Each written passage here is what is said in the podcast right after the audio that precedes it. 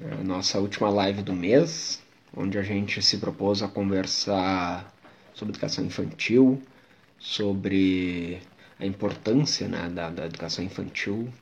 Também a gente conversou bastante sobre as diversas metodologias, conversamos sobre Waldorf, conversamos sobre Montessori, vai conversar sobre Reggio Emilia, ah, trazer um olhar sobre isso. Então, para isso a gente tem também uma convidada especial, está entrando logo logo aqui, que é a Ana. Olá, Ana, boa noite. Tudo bem? O áudio está certo? Está ouvindo bem? Está tranquilo? Tô, tô te ouvindo bem. Tá Me ouvindo tranquilo aí também? Ah, tá tudo ótimo para mim. Então, a ideia hoje é a gente conversar né, um pouquinho sobre Régio, para o pessoal que não conhece, né, também trazer um, um, um, olhar né, sobre, sobre o que, que é, como é que surgiu, né, como é que a diferença entre as, as formas, né, as outras abordagens pedagógicas e tudo mais. Então, se tu quiser te apresentar para o pessoal te conhecer, né, então fica à vontade. Então tá, obrigada, Léo. Uh, eu sou a Ana Antunes, né, sou professora, uh, trabalho há 20 anos na área da educação, gosto de me apresentar como professora porque é a minha, a minha ocupação, né? Aquela, aquela parte onde a gente tem que preencher um cadastro, independente da minha formação como pedagoga, de trabalhar como coordenadora pedagógica, assessora pedagógica agora, eu, eu me intitulo professora, né? É a, é a minha profissão mesmo. E, e, desde o início, assim, eu sempre fui muito apaixonada pela educação infantil, sempre foi a aquela área da educação mesmo que me atraiu. Né? Eu sempre gostei muito de trabalhar com criança pequena. E dentro disso, assim, desde de muito cedo, a pedagogia de projeto sempre teve muito presente nas escolas que eu trabalhei. E eu nunca soube trabalhar diferente disso.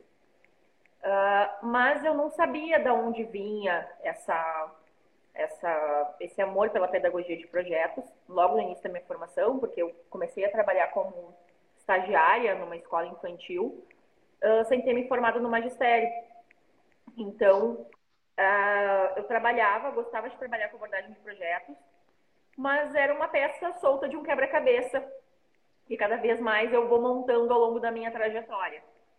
Então, uh, muitas coisas me incomodavam na área da educação, a educação tradicional, ter que fazer sempre tudo do mesmo jeito. E aos poucos eu fui vendo, né, foi ao contrário, assim, eu fui descobrindo que tudo isso que eu buscava, eu encontrava na abordagem de Regia Milha. Trabalhei muito tempo em sala de aula, foram 18 anos trabalhando uh, dentro de sala de aula. E depois disso uh, veio então a oportunidade de um convite para trabalhar na coordenação pedagógica. E aí, dentro da minha formação, né, eu sou especialista em educação e em neuropsicopedagogia também. A próxima meta agora é o mestrado, né, tá, tô namorando ele. E, e aí, quando eu saí de sala de aula, eu um, disse que era o momento, então, que eu iria para a Reggio Emília. Disse, se eu for assumir a coordenação pedagógica, então eu vou visitar uh, Reggio Emília, porque eu preciso conhecer essa abordagem. Sim. E é bacana que tu falando de visitar, né? Porque quem não, não, não, quem só ouve o nome de Reggio, né? Reggio Emília é o nome da cidade, né? Então a, a abordagem pedagógica leva esse nome por conta da cidade, né? E vem uma, uma questão bem, bem engraçada, né? Que eu acho que é a primeira a primeira questão assim que, que, que surge, né, dentro de. Porque a Regia Mídia, de alguma forma, se popularizou nos últimos dois, três anos de uma maneira muito grande. As escolas têm dito que são Regia Mídia, né? Ah, o que eu faço, o que eu faço hoje na escola é Regia Mídia. E aí não, as pessoas replicam, mas não sabem, né? Fazem alguns prints pedagógicos, né? Viu alguma coisa que tinha hashtag Regia Mídia, tô copiando. Uh, mas então, assim, ah, bem nessa época, né, eu falei com a minha diretora da escola do município que eu, que eu, que eu trabalhava. E aí eu falei para ela assim, bom, eu, eu, aceito o cargo, mas eu vou querer uh, ir a Regimília, né? Na, em maio, que é o grupo de estudos para brasileiros, sempre sai em maio, né, para ir a Regimília. E aí ela disse, ah, nem, nem te conto, porque quando me falaram Regia pela primeira vez, porque ela é de origem do ensino fundamental, eu perguntava, mas quem é essa Emília? Né? Uh, muito fazendo alusão a Emília Ferreira, alguma coisa, né? Quem é tal de Regia né? Quem é essa tal de Regia? Eu disse, opa, vamos lá então. Então vamos explicar, né? Quem é essa tal de Regia? Sim.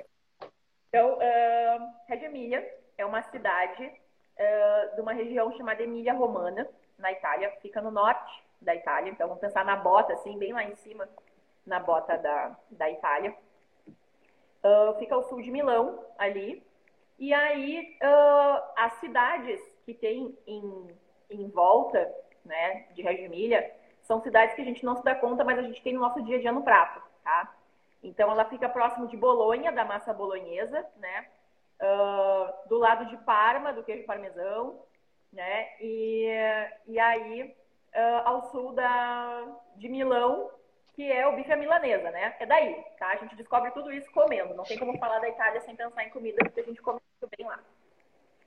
E aí, uh, a cidade de Reggio é uma cidade que, que é da região de Parma, né? Da cidade de Parma, e que se popularizou em função da, da produção dos queijos parmesão, né? Então, ele é... E dos presuntos de Parma. Então, Reggio Emília faz parte desse núcleo gastronômico da, da Itália. Por que, que a gente fala disso? E é tão importante falar disso? Porque hoje, né, a, o Centro Internacional Loris Malaguzzi, uh, que depois a gente fala um pouquinho mais dele, que é o lugar onde se estuda a abordagem de Reggio na Itália,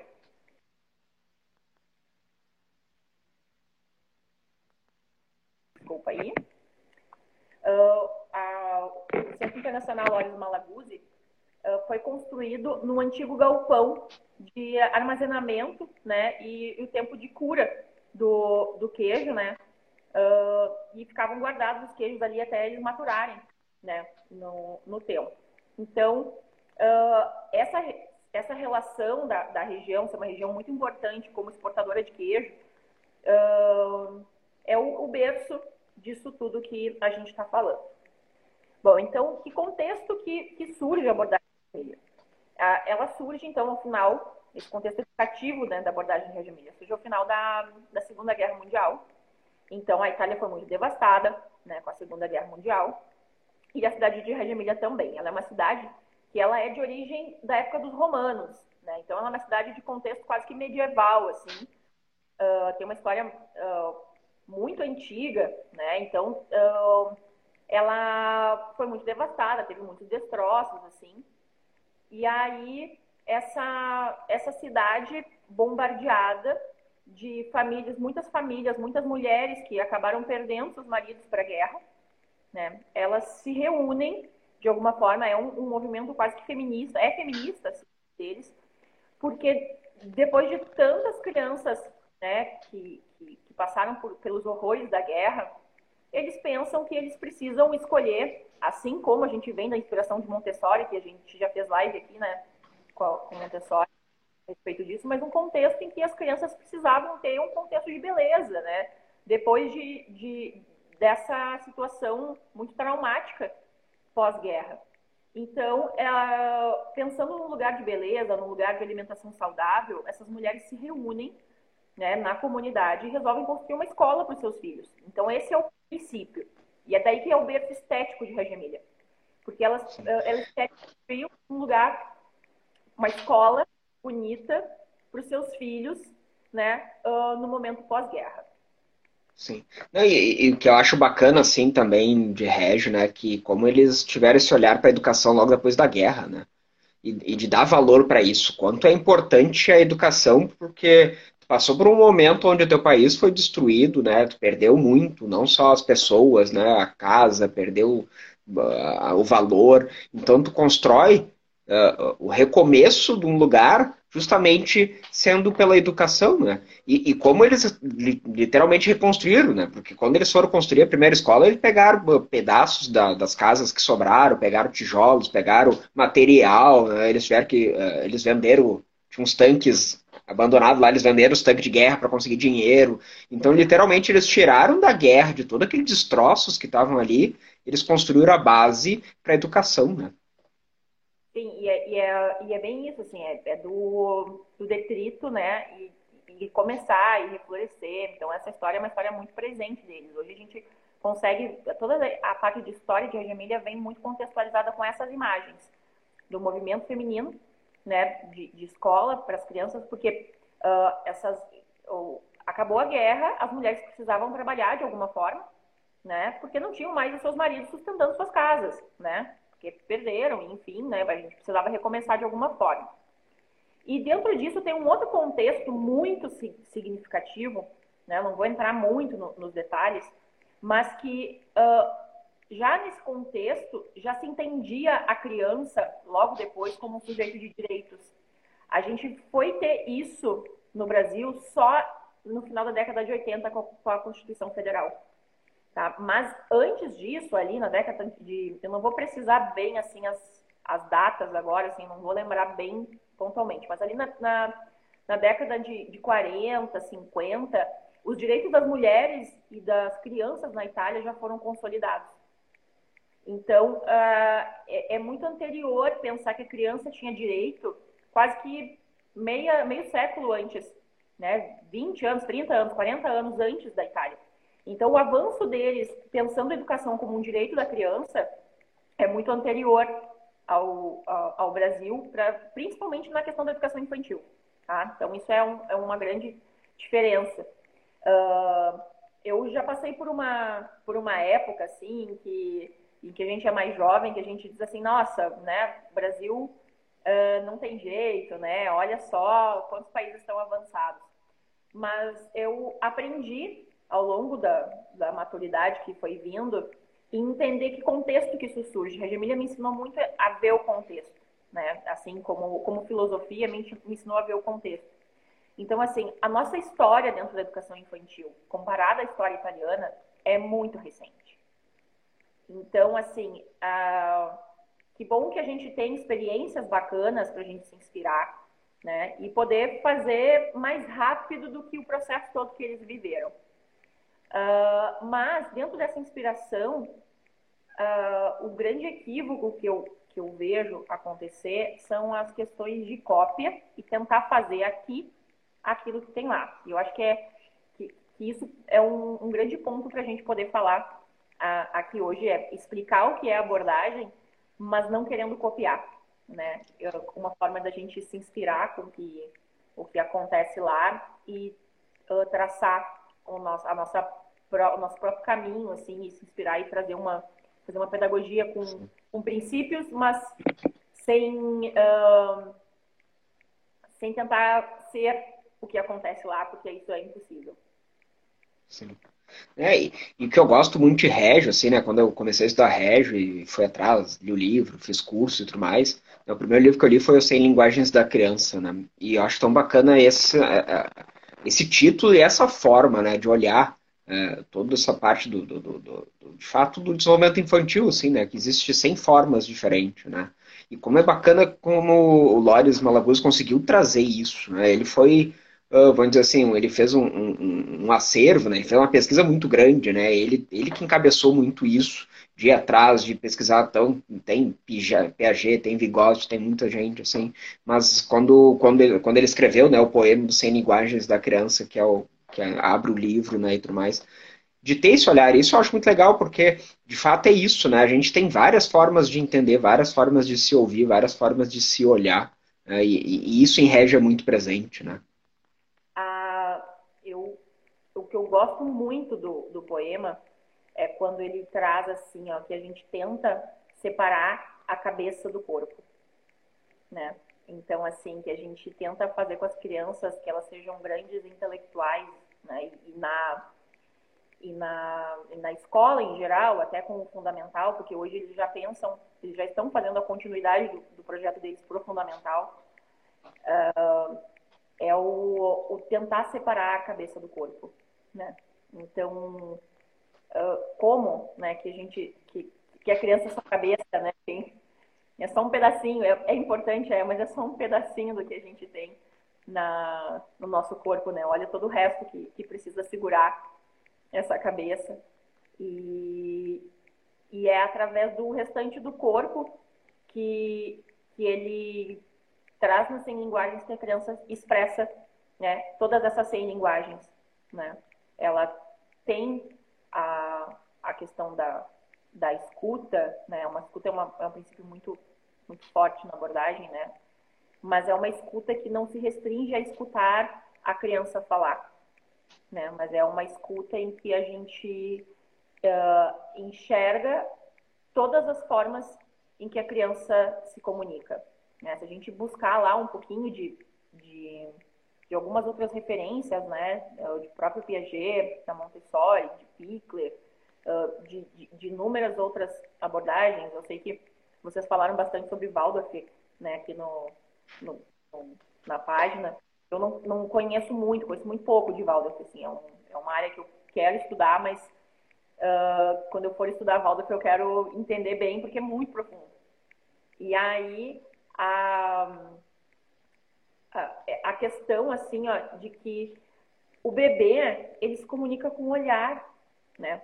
O bebê uh, pede permissão com o olhar. Então, assim, um, um bebê que está caminhando, uh, hoje eu tô com a Sofia, que está com um ano e oito meses, né, minha filha, e, a, e tá muito forte isso, assim, que hoje a gente estava brincando e ela queria ir num, numa escada, né? E ela não falou nada, mas ela só olhou para mim como se eu tivesse que dar permissão para ela subir para a escada. Eu simplesmente olhei para ela e fiz assim, e ela foi. E eu escutei o que ela estava falando. Essa é a escuta da essência de Malaguz, né? É, é essa é, é entender o que a criança está uh, te dizendo através do movimento, através da voz, através do corpo, através da linguagem da argila, da pintura, do desenho, né, da, do choro. Então, uh, essa é, é, toda a essência né, uh, da pedagogia. Mas, por um outro lado, dentro da abordagem, tem uma questão que, que pouco é falado, né? E que eu acho que a gente tem muito a aprender que é a questão da, das relações. Né? Ah, quando a gente uh, tem a oportunidade de conhecer as escolas de Reggio né? E a gente uh, cria um, assim, bah, deve ser uma loucura, né? Deve ser uma super escola, devem ter muitos recursos, muitas pessoas, né? E aí tu, tu entra numa sala com 25 crianças, dois adultos, numa estrutura muito parecida com as escolas municipais que a gente tem aqui em Porto Alegre, né? Assim, uma, casas adaptadas.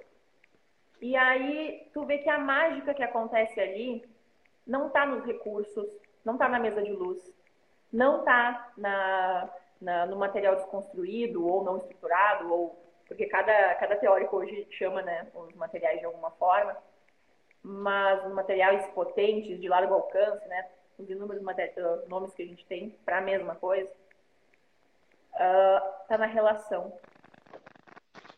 É, é, a relação, sabe? Assim, é a pedagogia da escuta, mas é das relações. É a forma como o educador se relaciona com a criança. E, uh, assim, é um.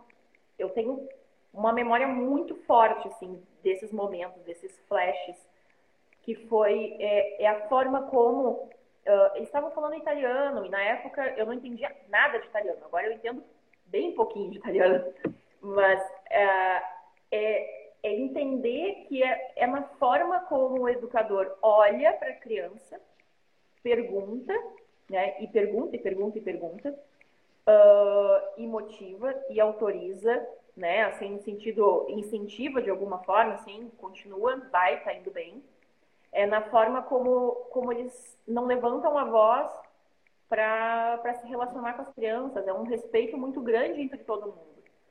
E então assim não tem, não não é método, sabe? Uh, muita gente fala assim, ah, o nosso método é Reggio Emília. Não tem como, porque não é um método, não é uma cartilha, não tem. Se tu fizer isso, isso, isso é, é, tá muito na essência, na subjetividade, assim, é na, na forma como tu entende a infância, respeita ela, uh, conhece profundamente como a criança se desenvolve e tem uma relação uh, de um para um com ela ou com o grupo. E, e, isso é uma coisa que é muito, muito, muito presente em todos os educadores que eu tive a oportunidade de escutar. em Reggio Emilia. O estagiário... É, e, e, como é importante isso, né? Essa observação, essa escuta, justamente falando das 100 linguagens, né? Na linguagem falada, né? Tu tem que estar tá muito atento àquilo que está ali acontecendo no teu ambiente escolar ali, né? Com, e a partir disso também, né? O resto ficou muito, muito popularizou muito quando começaram a falar de projetos, né? Ah, tem um projeto tal, a criança tem né, os espaços de projeto, escolhe projeto e não sei o quê, né? Mas o, o, educador ali, ele tem que estar muito atento a isso, né? Para de fato conseguir uh, captar qual é o interesse que a criança está sentindo naquele momento, como é que tu consegue estimular isso, como é que tu consegue trabalhar isso, às vezes, numa turma maior, né? E tá atento. Então, tu tem que saber ouvir diversas formas, não só ouvir o falar, né? Ouvir o, o corporal, né? prestar atenção no que a criança está brincando, no que a criança está desenvolvendo, o que a criança está fazendo. Então isso é muito bacana, né? Esse olhar e essa escuta, né? Ela é muito mais uh, ela, ela é muito mais conectada com a criança, né? Do que geralmente a escuta que a gente vê por aí, né? Sim, e, e claro, assim, ó, eu uh, tenho orgulho da minha trajetória e sei, consigo ver alguns equívocos assim dentro dessa abordagem de projetos uh, e trabalho assim com a escuta das crianças de alguma forma, né, uma escuta, né, uma pseudo-escuta, né? Então, assim, óbvio que eu já sentei numa roda com os meus alunos e perguntei, o que, que vocês querem estudar? Ah, flores, dinossauro, abelhas, abelhas, o que, que é abelha? Eu, eu, eu, é, é abelha. Já fiz isso, sabe? Uh, e, e depois eu fui entendendo que, que, que não é assim, né? Assim, estudando, vendo, uh, vendo assim, hoje a minha grande fonte de, de, de aprendizado de Rajumilha, ela não vem dos livros, né?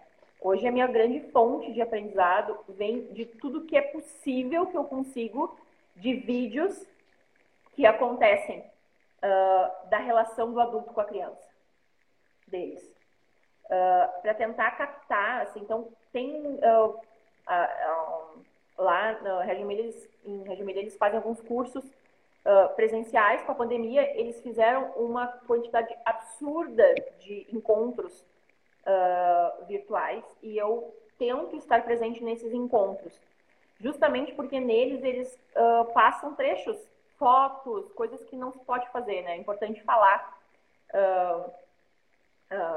ser muito, muito correto nesse sentido. A gente não pode mesmo estando lá ou fazendo algum curso com eles, a gente não pode fotografar nem filmar nenhum dos espaços.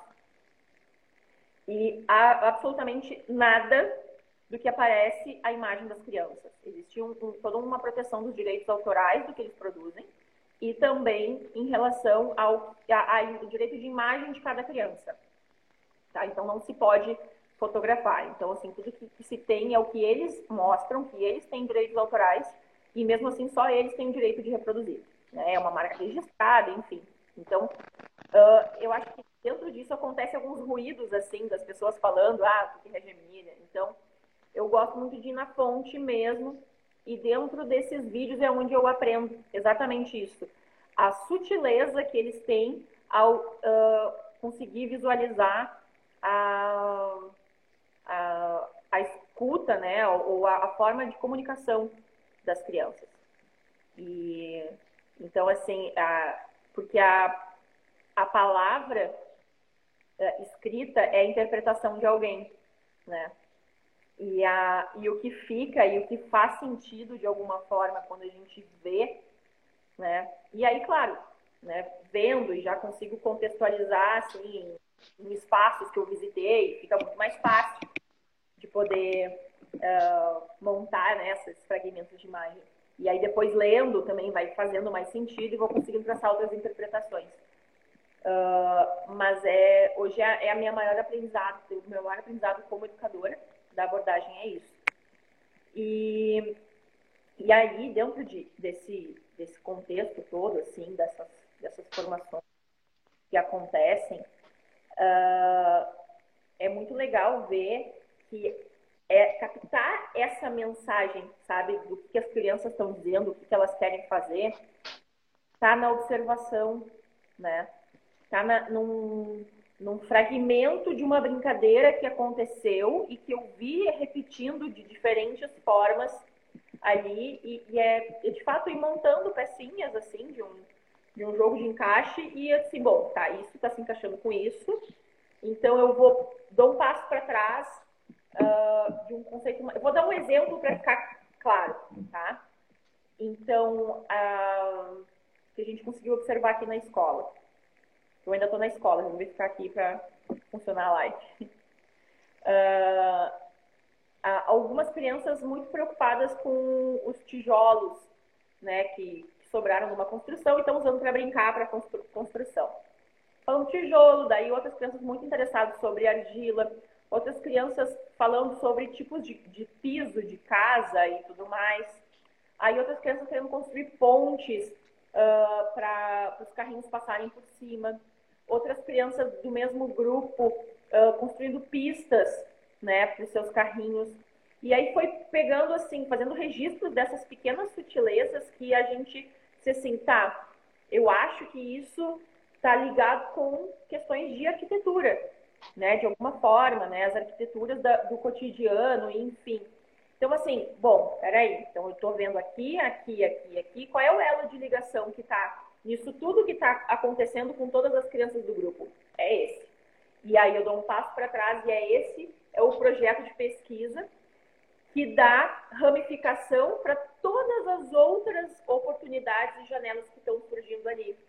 E aí entra a grande mágica deles, assim, que, que é muito legal, que uh, nem todo mundo precisa e faz tudo igual ao mesmo tempo. É, é, essa é, é, a grande uh, a grande sacada, é a grande aprendizagem, assim. Então, do contexto em que eu, eu estou estudando uh, a praça, que foi um projeto que eu vivi muito, assim, que eu li muito a respeito dele, da praça.